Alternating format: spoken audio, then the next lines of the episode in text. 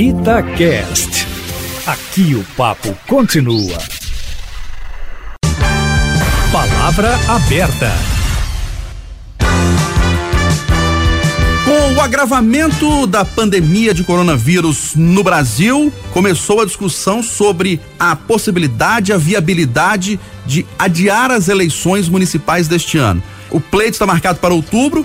Vamos decidir novos prefeitos, novos vereadores, mas as perguntas que surgem haverá tempo para a campanha eleitoral? Haverá recursos para que a disputa possa ser realizada? Ou o recurso que está disponibilizado deve ser investido na saúde nesse momento e passaríamos as eleições para o ano que vem ou 2022, unificando as eleições de vereador a presidente da República? Esses são alguns dos questionamentos que a gente vai debater no Palavra Aberta de hoje. Estamos recebendo o cientista político, diretor da Quest Consultoria, Felipe Nunes. Professor Felipe, bom dia, obrigado pela presença. Bom dia, Eustáquio, bom dia, Júnior. Um prazer estar aqui conversando com vocês, com os ouvintes e com o Eduardo Costa. Bom dia, professor. A gente recebe também o jornalista Eduardo Costa, nosso companheiro, que vai debater com a gente também. Bom dia, Eduardo. Bom dia para todo mundo. Bom dia, Eduardo. E você, já começo abrindo a palavra para você. Há alguns dias aqui na Itatiaia você defende que não temos clima, não temos dinheiro, não temos momento para fazer as eleições neste ano. Por quê? Primeiro eu preciso lembrar que eu sou amplamente favorável às eleições. É, respeito demais o legislativo. Eu sou. Eu vivo repetindo no rádio aquela máxima de Montesquieu de que é preciso que tenhamos um legislativo, um executivo, um judiciário, que sejam poderes harmônicos entre si, mas independentes. Então, eu, eu acho fundamental uma Câmara Municipal funcionar, uma Assembleia Legislativa, um Congresso Nacional. Não sou contra. Agora, é, todo mundo também que acompanha a, a minha trajetória sabe da minha aflição de eleição de dois, dois anos. Mas este é um assunto que mais adiante nós vamos tratar da possibilidade, pelo menos do sonho que eu tenho da coincidência das eleições gerais. Agora, vou ficar nas razões que tenho defendido para que este ano a gente não tenha eleições, embora esteja sempre disposto a ouvir gente que sabe das coisas, como o professor Felipe, para poder, quem sabe, mudar. Eu não sou poste, eu mudo o tempo todo, é só me convencer. Agora, eu, eu fico pensando, senhoras e senhores, são 2 bilhões de reais este ano para o fundo eleitoral, mais um bilhão de reais para o fundo partidário. O orçamento do Tribunal Superior Eleitoral é da ordem de 2 bilhões e 100 milhões de reais. Nós estamos falando mais ou menos de um bolo de 5 bi, que, dos quais pelo menos 3,5, 4, a gente pode simplesmente retirar da, da, do processo eleitoral e jogar de imediato na luta contra o coronavírus no momento em que há uma escassez de recursos e uma premessa e uma urgência de se comprar mais equipamentos, abrir novos leitos, etc. e tal. Esse é o aspecto econômico da história. Agora, uh, vamos no aspecto hum, pontual, prático. Nesta época do ano, para uma eleição de outubro, nós estaríamos cuidando aí das trocas partidárias, eh, do processo de ajuste das legendas, para em seguida ter a pré-campanha. Quando é, você começa a saber quem é o pré-candidato a prefeito da minha cidade, é fulano, fulano, fulano. Você vai avaliando daqui dali, para quando chegar no meio do ano a campanha esquentar e você estar mais ou menos pronto. Na hipótese, na hipótese da gente ter eleição, Uh, e esse coronavírus perdurar até julho, já não vou dizer até setembro, eu sinto que mais uma vez vai prevalecer o tal do poder do dinheiro. Por quê? Porque quem tiver mais vai deflagrar uma daquelas campanhas virulentas e violentas nas mídias sociais e vai sair na frente em outubro. O, a, o corpo a corpo vai ficar prejudicado. Outra coisa, como é que um vereador, que agora está dentro de casa, alguns até com a doença, não está indo lá levar máscara e levar uh, álcool gel para os seus eleitores, vai lá em setembro, vota em mim que eu vou mudar a situação. Então, eu percebo que é, o presidente da Confederação Nacional dos Municípios gosta da ideia, prefeitos de cidades importantes de Minas como Betim, Uberlândia, Valadares, o próprio governador do estado admite, eu torço para que isso aconteça, mas estou pronto também e, e atento para ouvir o Felipe Nunes. Ô, professor Felipe, então vamos começar ali. O Eduardo citou em primeiro, primeiro instância aqui, em primeiro lugar, a questão das eleições deste ano que é a questão da pandemia e, e, e será que a gente vai ter clima para fazer essa eleição? Esse é o primeiro ponto. O segundo ponto é unir né, a, as duas eleições, eleições de presidente e governador, com as eleições de prefeito e, e vereador. A, a, a, sua posição também é essa de, de, adiar as eleições desse ano e unificar tudo, ou, ou você pensa um pouco diferente?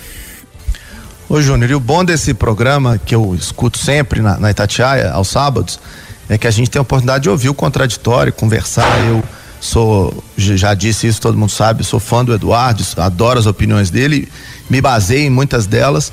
É, mas hoje a gente vai estar tá em lados opostos, né? Eu, eu, eu tô aqui para defender o, contrário. Eu acho que é, é precipitada essa conversa sobre mudança é, das eleições, porque é, a gente está ainda há uma imprevisibilidade, há uma incerteza muito grande do que virá, né? É claro que o Congresso vai ter que lidar com o assunto se a pandemia não tiver controlada até meados de julho, na minha avaliação. Mas isso para mim é um assunto daqui para frente. Por que que eu, eu é, é, Eduardo ouvintes, é, por que que eu defendo aqui a ideia de que a gente precisa manter as eleições esse ano, né? É, tudo que é imprevisível gera descontrole e gera incerteza, principalmente na, nos mercados políticos e econômicos, né? Falar em adiamento agora só reforça a ideia de que nós não sabemos para onde que a gente quer ir, né? Que nós podemos mudar o rumo a qualquer hora, que os contratos firmados no Brasil podem não ser cumpridos, que a lei não vale nada. Essas essas incertezas, na minha opinião, têm feito com que o Brasil não seja lugar propício para investimento do mundo inteiro. Então, é, é só olhar os, os, os, os, indicadores econômicos, o risco de se investir no país tem aumentado consecutivamente, é, é, porque nós não estamos dando sinais corretos ao mundo, né? Nós não somos mais um país insulado como em 1945, quando se mudava a regra e tanto faz. O, o, o preço do café era a única coisa que importava naquele momento no mercado internacional. Hoje não. O Brasil faz parte de um contexto global, seus parceiros comerciais mais importantes têm informação de tudo. Não é o nosso mercado interno que sustenta mais a nossa economia e por isso manter as instituições funcionando, na minha avaliação, é o mais importante, né? Essa não é uma tese que eu defendo sozinho, vou trazer aqui um, um aliado para essa discussão, que é um, um vencedor de prêmio Nobel de Economia, o professor Douglas North, que estudou 35 países ao longo de, de 20 anos e mostrou que aqueles com menor grau de mudança institucional foram os que obtiveram os melhores resultados em desenvolvimento econômico e humano. Portanto, nesse momento, é, eu acho que a gente ainda é, detém condições suficientes para discutir a eleição. Né? O Eduardo falava, ah, mas as discussões sobre os partidos agora não estão mais dando. Claro que estão, os deputados estão se falando, é, a política está acontecendo, né? Pelo WhatsApp, pelo telefone. Hoje nós temos mecanismos digitais é, é, é que facilitam é, é, essa interação. Então eu acho que mudar agora é precipitado e é dar um recado de, de incerteza que nós não podemos dar nesse momento. E, e, e esse seria para mim, Júnior, o principal argumento disso. Mas professor, a gente não pode considerar que esse ano é um ano atípico com uma pandemia, algo que não vivemos nas últimas décadas aqui no Brasil e por isso deveremos focar as nossas atenções, recursos para a saúde e o Brasil, né, usando a expressão de algumas pessoas, não vai parar se a eleição for adiada?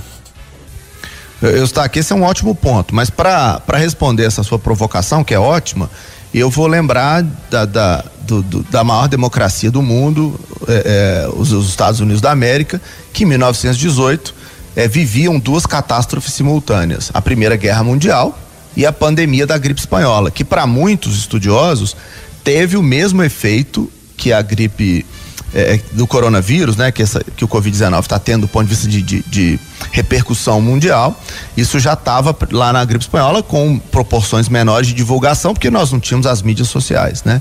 Lá naquele momento, em 1918, os americanos bateram o pé, mantiveram as eleições, naquele momento eleições é, é, é relevantes, né? Porque o país estava decidindo é, como eles sairiam da Primeira Guerra Mundial É, e aquele sinal foi muito importante para que é, os americanos mostrassem para o mundo que, independentemente de qualquer circunstância ou conjuntura, que as instituições democráticas seriam mantidas fortes, firmes, como um sinal de que é, é, lá golpe não é, não é bem visto, que qualquer tipo de mudança pela circunstância não é bem visto. Então, eu acho que preservar a democracia nesse momento é algo é, é, que eu considero fundamental e, e, a possibilidade de simplesmente adiar por conta da conjuntura, Eustáquio, pode ser um sinal, inclusive, de, ué, então para que fazer eleição? Deixa como tá, né? Para que em algum momento gastar recurso ou gastar tempo da gente, já que o Brasil não vai parar, então não fazemos eleições nunca mais, né?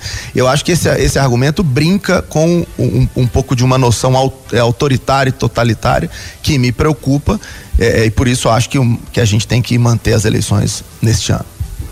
Ô Eduardo, você vê algum risco de eh, descrédito das instituições com possível adiamento das eleições, como destacou o professor Felipe Nunes? É, concordo com ele que cumprir contrato é fundamental, que manter as instituições fortes é fundamental. E vejo com uma certa preocupação, eu disse, o senhor sabe disso, está gravado no dia 28 de fevereiro desse ano, que se o presidente da República continuasse no enfrentamento com o Congresso, como estava, como está, e a economia não o ajudasse, eu temia por alguma, algum tipo de providência do Congresso, mas para o ano que vem. É, porque numa eventual substituição, nós não teríamos outra eleição, teríamos uh, a presidência da República com um oficial, com um general, uh, as Forças Armadas, de certa forma, estariam calmas e tudo correria. Por quê? Porque eu temo demais que as coisas se exacerbem a ponto de a gente ter processo de impeachment, já se fala nisso, num país que já teve dois presidentes impeachmentados. O país não aguenta. Isso é um ponto e eu respeito demais o que disse o professor. Agora, quando ele lembra que os Estados Unidos fizeram eleição apesar da guerra, eu quero dizer que até aqui as Olimpíadas, que são os Jogos Mundiais da Paz, que são a grande confraternização da humanidade, só tinham sido adiadas por causa de guerras. E elas acabam de ser adiadas este ano. E do ponto de vista econômico, são 13 bilhões de reais aproximados de prejuízo. Do ponto de vista da imagem do povo japonês, é uma tristeza profunda para eles, porque como disse o presidente do Comitê Olímpico Internacional, é, nunca vi uma cidade tão preparada como Tóquio e vão ter que adiar. Por quê? Por causa da excepcionalidade. Eu, eu, eu não acredito que vivendo o que está vivendo, que a Europa vai considerar que o Brasil está descumprindo contratos, brincando com a democracia, se não fizer eleição para prefeito e vereador esse ano. Sinceramente, porque é um fato novo, uma pandemia mundial, e a menos que eu esteja uh, enganado, nós só tivemos uma, outra desse naipe, 102 anos atrás. Entendeu, seu Estado? Ô, Eduardo, deixa eu fazer uma provocação para você também nesse sentido das eleições gerais de 5 e 5 anos, porque uma coisa é a discussão da, da, da, eleição desse ano, né? Uma outra coisa são as eleições gerais de 5 e 5 anos que você também defende. Você não acha que se essas eleições eh, forem, forem feitas de 5 e 5 anos, eh, com governador, eh, prefeito, presidente, todo mundo junto de uma vez só, o, o país não travaria? Eu penso o contrário. O que acontece hoje é o seguinte: a cada dois, Cada, vou passar alguns dados, depois vou falar do, da, da, experiência minha enquanto repórter. A cada dois anos, a Assembleia Legislativa de Minas para por causa das eleições. Nas eleições municipais, como deve acontecer esse ano, muitos deputados concorrem ao cargo de prefeito em alguma cidade, dedicando boa parte do ano para sua campanha. Os que não estão concorrendo precisam ajudar na eleição dos prefeitos e vereadores de sua base. Os parlamentares estão sempre em viagem para o interior do estado, reuniões e param a Assembleia. Faz aquela extraordinária de fim de ano e vota toque de caixa. As reuniões reuniões plenárias ficam vazias. As de comissões, audiências públicas, tudo para. Tudo para. Em 2017, para falar de algo recente, os deputados Vander Borges, Deiró Marra e Paulo Lamarck deixaram a Assembleia para assumir cargos como prefeito de Sabará, patrocínio e vice aqui de Belo. No ano passado, foram 11 vereadores, um prefeito, um vice-prefeito que deixaram seus mandatos para assumir como deputado estadual ou federal. O que acontece, senhoras e senhores ouvintes da Itatiaia, é que independentemente de quem ganhar para prefeito de Pedro Leopoldo nas eleições de outubro, ele assume dia 1 de janeiro, primeiro xingando o adversário, porque é incrível, né? Uh, com raras exceções, a política funciona assim. Sai um. Sai a, a, vou dar um exemplo de contagem. Durante 40 anos nós tínhamos que aguentar. Ou era Nilton Cardoso ou era Demir Lucas. Agora eu estou sentindo que vai ser Marília Campos e, e, volta não sei quem. É, Betim, nós tivemos lá Carlyle e Maria do Carmo, aquela coisa. É, mas quem assumir em janeiro assume metendo o pau no antecessor até o meio do ano, dizendo que está tudo muito difícil, que tem que pôr as contas em ordem e tal. E vai aquilo o ano inteiro. Quando acabar o ano, vem o outro ano que tem eleição. Aí o prefeito tem que cuidar da campanha dos deputados que apoiaram, do governador, e fica focado na eleição.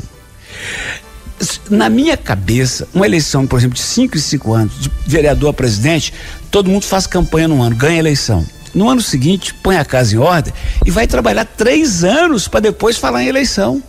Do jeito que está hoje, o sujeito, eu, é, isso aí eu já estou falando agora como experiência de quem percorre gabinetes de prefeito, tal, de câmara. Eles só pensam naquilo e só falam naquilo. E tem outra coisa, eu vou fechar aqui para poder passar a palavra pro professor Felipe, mas depois eu posso estender mais. E tem outra coisa que eu acho grave.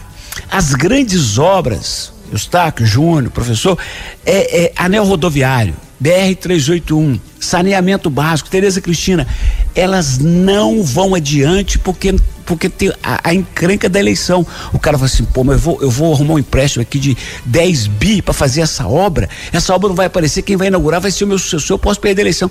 Então fica com muita firula, com muito jogo de cena. E, gente, nesta última quarta, quando o Brasil pegou fogo, a discussão de Bolsonaro e Dória foi 2022. Vê se pode.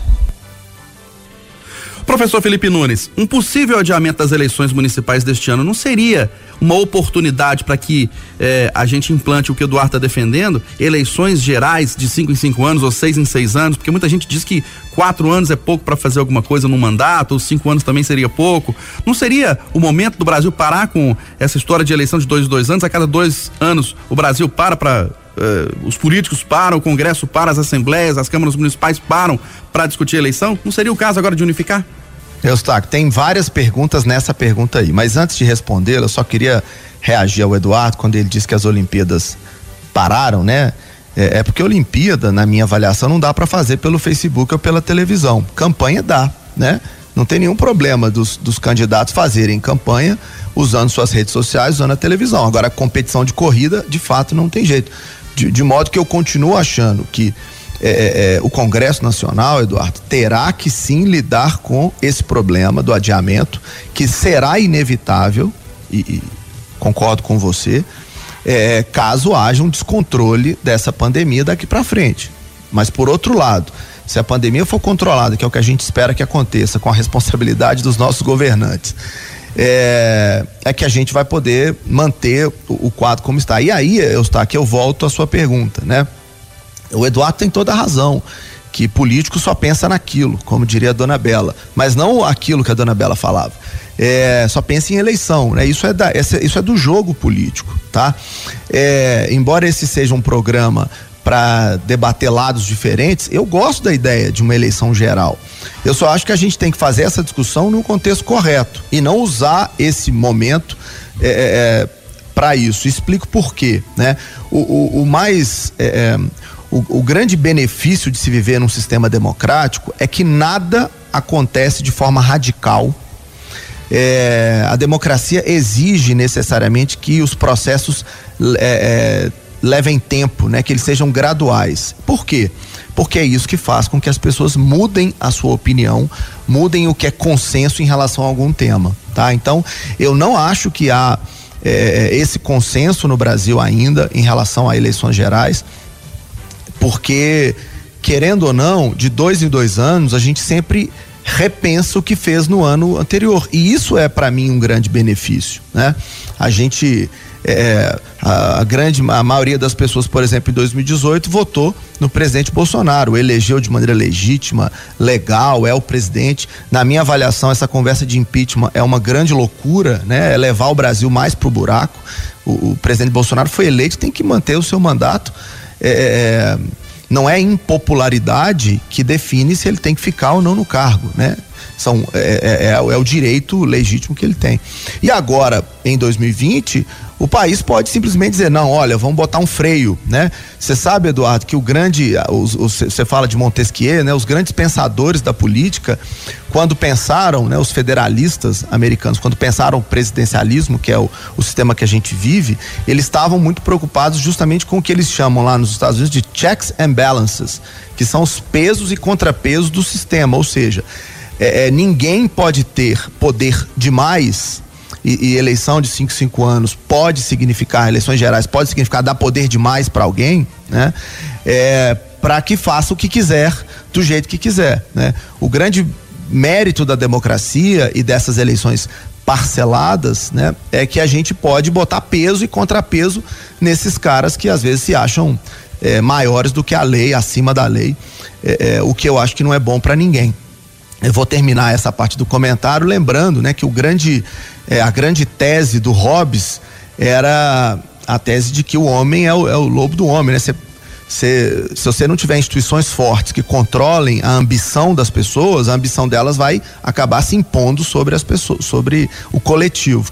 E é por isso que John Locke que vem depois de Hobbes diz que a única solução para isso é termos governos é, diversos é, democráticos e que tenham é, é, várias forças, como a oposição, como outros poderes, que possam controlar é, essa força é, que, que quer ser totalitária. Então, eu, gosto da, eu gosto da conversa, acho que a gente pode sim, Eduardo, sentar na, na mesa de boteco quando o isolamento acabar para falar dessa eleição geral, mas é bom a gente saber o que, que a gente está buscando com isso. Querendo ou não, a gente pode estar tá dando poder demais para alguém e isso é perigoso. Ô, ô Eustáquio, falar aqui que nós estamos de plena. Já está marcada a cerveja.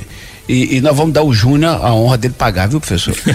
Ótima ideia. É, Ué, então nessa aí eu tô, não tô pagando nada. Eu vou ser convidado não, e não vou pagar você, nada.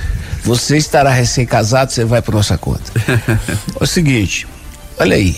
Chegamos no ponto que eu precisava. O, o, o professor me deu o, o, complemento do meu raciocínio, que é, é a palavra é discussão. Eu, eu, também não sonho que numa canetada a gente vai ter eleições gerais desse país.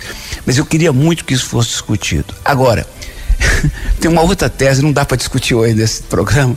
Tem uma outra bandeira minha, professor, que é da Assembleia Nacional Constituinte Exclusivo, para poder, feita por não políticos, claro, porque, senhoras e senhores, em sã consciência, qual congressista vai querer mudar? É por isso que eu falo. Vamos discutir, vamos, mas com a sociedade. Ah, mas tem que vir do Congresso porque estão eleitos. Mas para eles está bom demais. Dá uma olhada na Assembleia Legislativa. Ontem estava uma, uma, mesa que estava dirigindo os trabalhos virtuais, só tinham três parlamentares da mesa lá na mesa. Um deles era o Agostinho Patrus, filho do Agostinho, que foi deputado muito tempo. O outro, Tadeuzinho, filho do Tadeu, que foi deputado muito tempo. E o outro, o Cota, filho do Celso, que foi. Então é o seguinte: do jeito que está hoje, com a estrutura, de, de, de, de esse, esse, negócio de você vai, tenta, usa o seu gabinete, deu errado, você volta. E mais, a, a, agora ainda tem o orçamento impositivo, o cara que senta numa cadeira de deputado, um dia, viu, Felipe, não ter essa discussão. Eu tô com um sentimento que o cara que senta hoje numa cadeira de deputado, federal ou estadual, ele só vai perder a eleição nos próximos 100 anos, antes de passar pro filho e pro neto, se ele for muito incompetente, porque tudo favorece. Tudo favorece o cara. Então, do jeito que está, eu acho que o nosso Congresso, independente do nosso Congresso, mas é no dia de São Nunca que nós vamos ter essa discussão séria sobre as eleições gerais. É, é, como eu gostaria, viu, Felipe, de discutir isso seriamente, mas com o Rodrigo Maia, Davi Alcolumbre, Eduardo Cunha, Aécio Neves, não vai dar. Ô, ô, professor, eu preciso amarrar, dar um passo atrás aqui e tentar amarrar uma coisa que para mim ficou desamarrada aí nessa história toda. É, é, a eleição, o, o, grande argumento das pessoas que defendem a eleição geral, né, é a questão do, do dinheiro, do, dos recursos que são alocados para essas eleições, é, recursos absurdos, né? É, é como que a gente faria essa eleição se não fosse assim, gastando tanto dinheiro? Ou seja, e eu não estou falando nem do fundo partidário, não, estou falando da questão do, do, do Supremo Tribunal é, Eleitoral, né? Superior Tribunal Eleitoral. A operacionalidade a, da eleição, é, né? É isso tudo. É, a gente é, poderia pensar em, de alguma forma em uma eleição via aplicativo de celular, por exemplo, no momento ainda que a urna eletrônica é tão questionada?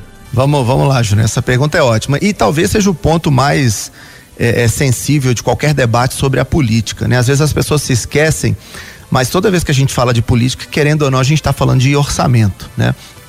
O grande o grande temor do Adam Zavorsky, professor de ciência política do NYU, é, com quem eu tive o privilégio de ter aula, era que a gente resumisse a discussão sobre as ideias à questão de onde é que vai se colocar o dinheiro. E mais uma vez esse assunto volta, né? É, é, eu acho o seguinte: se a gente considera que é importante ter o poder de decidir sobre o rumo do nosso país a partir das ideias de, é, de quem quer que seja, né? E nós já vimos várias eleições em que candidatos que estavam na frente perderam a eleição ao longo da campanha, e isso não se dá, como muitas pessoas acham, por conta de marketing. Isso se dá porque as pessoas refletem, né? Olha, a melhor opção para agora não é, é fulano de tal. Olha o que, que ele está falando. Olha, descobriu que o cara no passado tinha feito aquilo. Isso eu não gosto, né? Quer dizer, é, o, a beleza de, de ter uma campanha, de, de, de usar recurso, inclusive para campanha, é permitir que as pessoas saibam quem vai governá-las, né? Do contrário, é um sistema autoritário em que não interessa quem é o é, qual é a tese, qual é o rumo, alguém que defina e vamos e, e vamos seguir é, adiante. Eu já ouvi de muita gente, olha, o Brasil é um país pobre, pobre não sabe votar, é, é, então nós temos que ter mesmo uma ditadura. Eu discordo. Eu acho que as pessoas sabem exatamente o que é melhor para a vida delas é, para o bolso delas, para os filhos delas, e elas votam de acordo com essas convicções. Então, Júnior, estou contando isso tudo para contextualizar a minha opinião sobre isso. Esse debate sobre pegar o fundo eleitoral e colocar na saúde, é claro, na minha avaliação, inclusive, a saúde é mais importante que qualquer coisa. Não, sem vida não se tem né, futuro. Isso é, isso, isso é claro.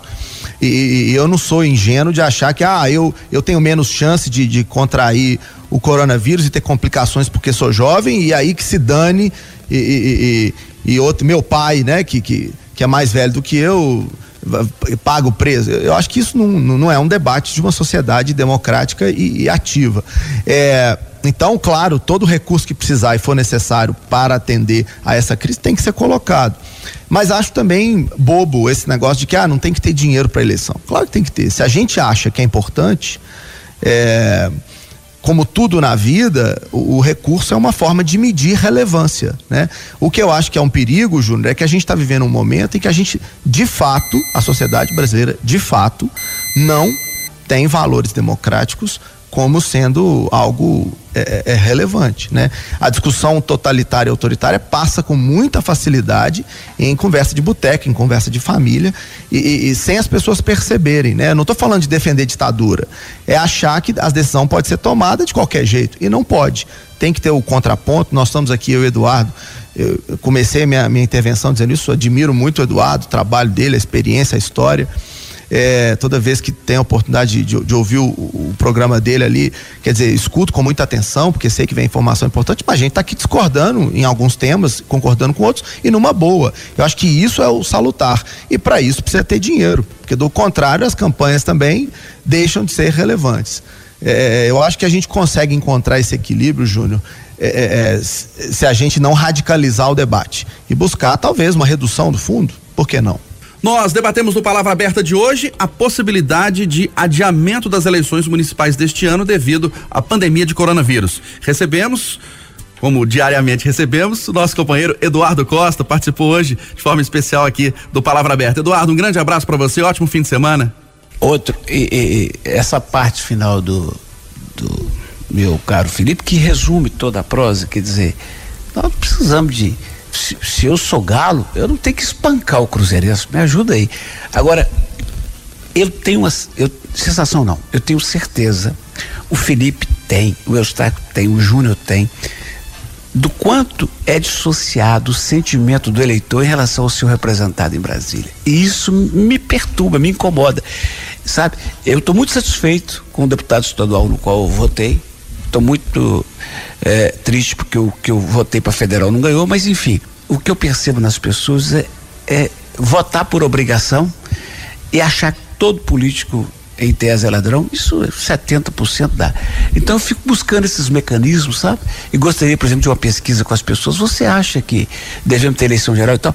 Para o cidadão opinar. Ah, mas o cidadão amassa, não sei o quê. Então, não, mas ele é o dono do voto. Para ter mais proximidade, sabe? Isso é que é o meu sonho.